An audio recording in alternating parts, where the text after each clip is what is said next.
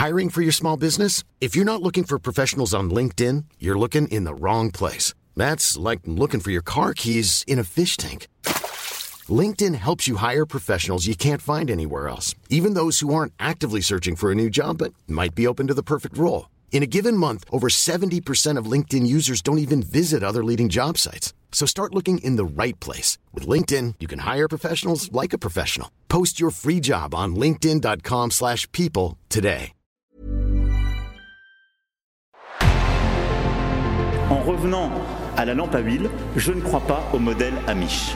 But there is one more thing. Don't try to be too smart. Pay taxes when, when you have to pay taxes. Je ne peux pas répondre à, à, votre question, Monsieur le Président, parce que je n'ai pas de monde connecté. And that was a big mistake, and I'm sorry. Welcome to the Cybertruck Unveil. Voilà, je suis localisé en Allemagne. Signaux faibles, le podcast de siècle digital qui décode l'actualité du numérique. Bonjour à toutes et à tous, vous écoutez bien un épisode de Signaux Faibles. Voyons tout de suite quelles sont les actualités de ce mardi 28 février 2023.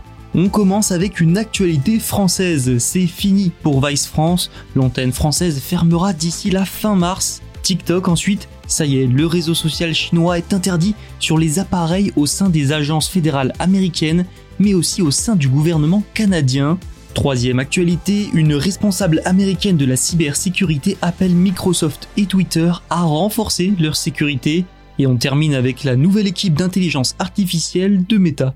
Maintenant que vous savez de quoi nous allons parler aujourd'hui, c'est parti, bonne écoute. C'est donc la fin pour Vice France. Paul Douard, le rédacteur en chef de Vice Media France, a officialisé la fermeture à travers un tweet. Vice, c'est un média américain, tantôt qualifié de provoquant, tantôt de pionnier de l'information en ligne, et depuis plusieurs mois, il a du mal à trouver un repreneur.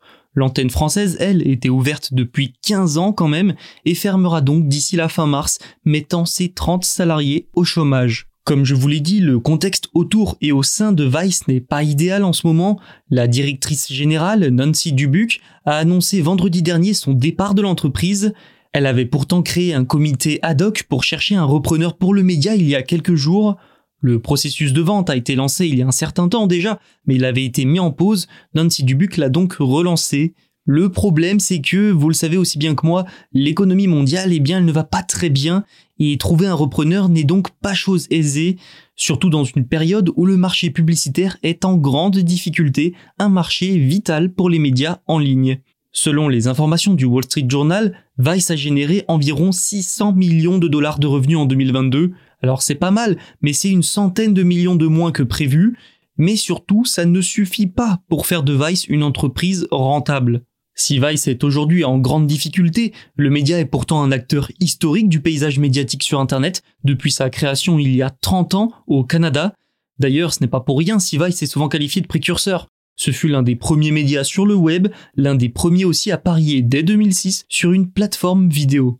Rapidement, Vice a connu un développement international. De quoi attirer de gros investisseurs comme Disney par exemple qui se sont alors rapprochés rapidement de Vice, le média atteignant en 2017 une valorisation de 5,7 milliards de dollars. Et depuis, eh bien, c'est la chute. En 2022, il est valorisé à 1,5 milliard de dollars. La faute notamment à l'état du marché publicitaire, mais aussi à la difficulté de monétiser efficacement les audiences. D'autres médias connaissent ce genre de problème, notamment BuzzFeed. Une chute que la direction n'est donc pas parvenue à enrayer malgré des vagues de licenciements. La dette du groupe, elle, s'est creusée. Ce contexte morose aura donc porté un coup fatal à l'antenne française. Reste à voir maintenant si Vice réussira à trouver un repreneur. Parlons d'une autre fin maintenant, celle de TikTok sur les appareils gouvernementaux. Comme annoncé, mais c'est maintenant officiel, l'application est bannie des appareils mobiles des agences fédérales américaines. Le Canada a pour sa part décidé de l'interdire sur les appareils gouvernementaux, et aux États-Unis, l'ordre vient d'en haut. Washington a exigé de toutes les agences fédérales qu'elles suppriment sous 30 jours l'application TikTok. C'est bien simple, tous les appareils mobiles sont concernés. Alors certaines agences comme le département de la défense l'ont déjà fait. Cet ordre, il est justifié par des inquiétudes quant à la sécurité nationale et sur la sécurité des données des utilisateurs. Les États-Unis ont rapidement été imités par l'allié canadien qui a décidé donc de bannir le réseau social chinois des appareils mobiles du personnel gouvernemental dès aujourd'hui. Une fois n'est pas coutume, ce sont des inquiétudes pour la vie privée et la sécurité des données qui sont évoquées un, je cite, niveau de risque inacceptable. Mona Fortier, présidente du ministère du Trésor, a expliqué, je la cite, sur un appareil mobile, les méthodes de collecte de données de TikTok donnent un accès considérable au contenu du téléphone. Ces interdictions arrivent en pleine période de grande méfiance des Occidentaux vis-à-vis de TikTok. Ils ont notamment peur que le gouvernement chinois, proche de la direction de ByteDance, propriétaire de TikTok, n'ait accès aux données des utilisateurs. Il y a quelques jours, la Commission européenne a déjà interdit à son personnel l'application TikTok, mais là où TikTok est sans doute le plus dans le viseur des autorités, c'est sans doute aux États-Unis. Une loi ratifiée il y a quelques semaines par le président Joe Biden interdit l'utilisation de cette application à la Chambre des représentants et au Sénat, ainsi que sur les appareils des fonctionnaires donc. Alors on le sait, les relations entre Américains et Chinois ne sont pas au beau fixe, ce qui n'aide pas concernant le cas TikTok. Les relations sino-canadiennes, elles, se sont également dégradées ces dernières années, notamment à cause de l'arrestation par le Canada de la directrice financière de Huawei, entreprise chinoise, en 2018. Une arrestation effectuée sur demande des États-Unis. Entre ces interdictions et les diverses enquêtes américaines et européennes, TikTok va avoir fort à faire pour ne pas être de plus en plus interdit par les Occidentaux. Microsoft et Twitter doivent renforcer leur sécurité. C'est en tout cas le message de Jen Easterly, directrice de la Cyber Security and Infrastructure Security Agency aux États-Unis.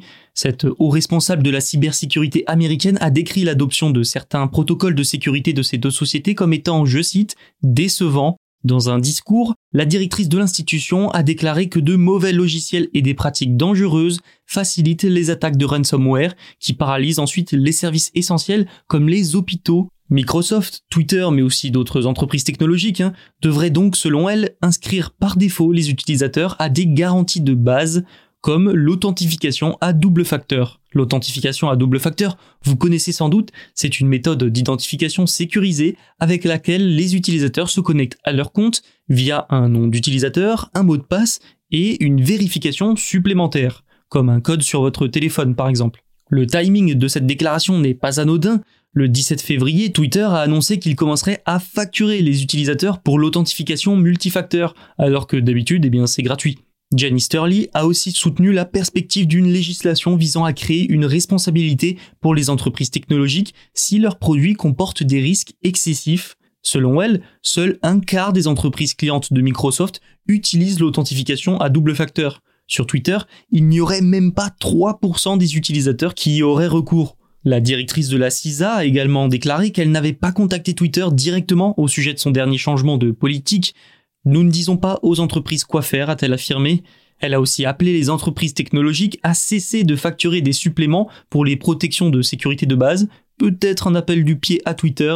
La cybersécurité semble en tout cas plus que jamais au cœur des préoccupations de certaines autorités. Pas étonnant, dans un monde de plus en plus numérique où le nombre de cyberattaques explose, l'administration Biden prépare d'ailleurs une cyberstratégie nationale pour obliger notamment les entreprises à lutter contre les cybermenaces.